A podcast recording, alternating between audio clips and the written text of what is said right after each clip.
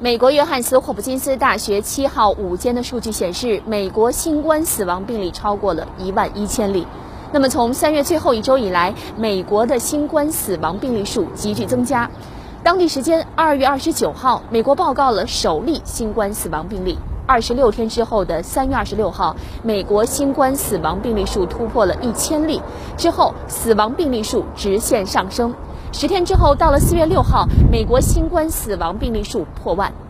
来看纽约州的形势，这两天纽约州单日新增入院人数有所下降。纽约州州长科莫六号在发布会上表示，纽约州五号单日新增入院人数为三百五十八人，这一数字已经连续两天下降。此外，五号的新增病例数也继续保持在六百例以下，这是疫情全面爆发以来纽约的相关数据首次下降。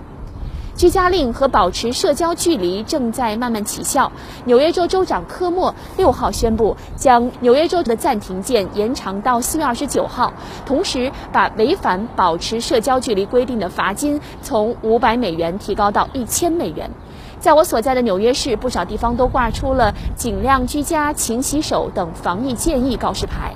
在时代广场闪耀的大屏幕上，之前通常播放的是商品广告，而现在变成了最新的防疫建议。